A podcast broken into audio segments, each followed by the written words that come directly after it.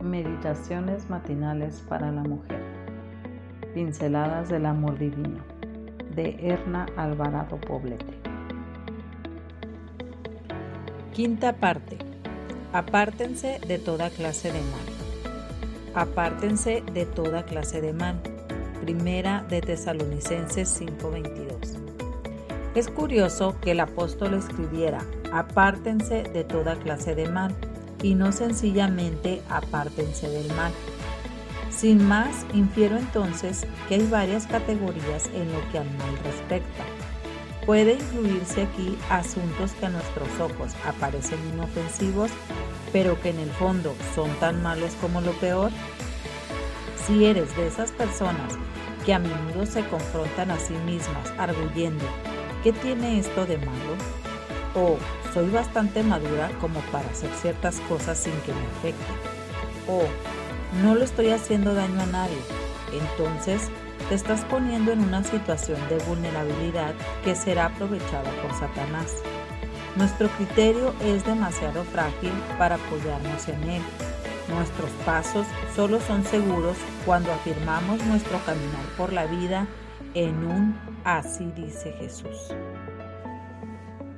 En la Biblia leemos, todo me es lícito, pero no todo conviene. Todo me es lícito, pero no todo edifica.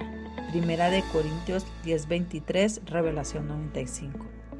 De ahí la clave para actuar con responsabilidad ante Dios y ante nosotras mismas. Todo aquello que estorba el crecimiento espiritual y nutre tu naturaleza carnal debe ser evitado no debes ponerte en la línea del fuego del diablo pensando que eres lo suficientemente lista como para no ser derrotada. Lo que lees, lo que miras en la pantalla, tus conversaciones y ciertos pensamientos obsesivos esclavizan tu día a día con cadenas sutiles de perversión.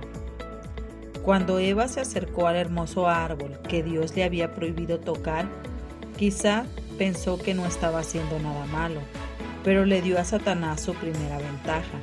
El resto era cuestión de tiempo. El maligno esperó pacientemente hasta que Eva sucumbió a su deseo de poseer el fruto. Un gran conocedor de la naturaleza femenina no se empeña en grandes trampas, es sutil, cauteloso y astuto.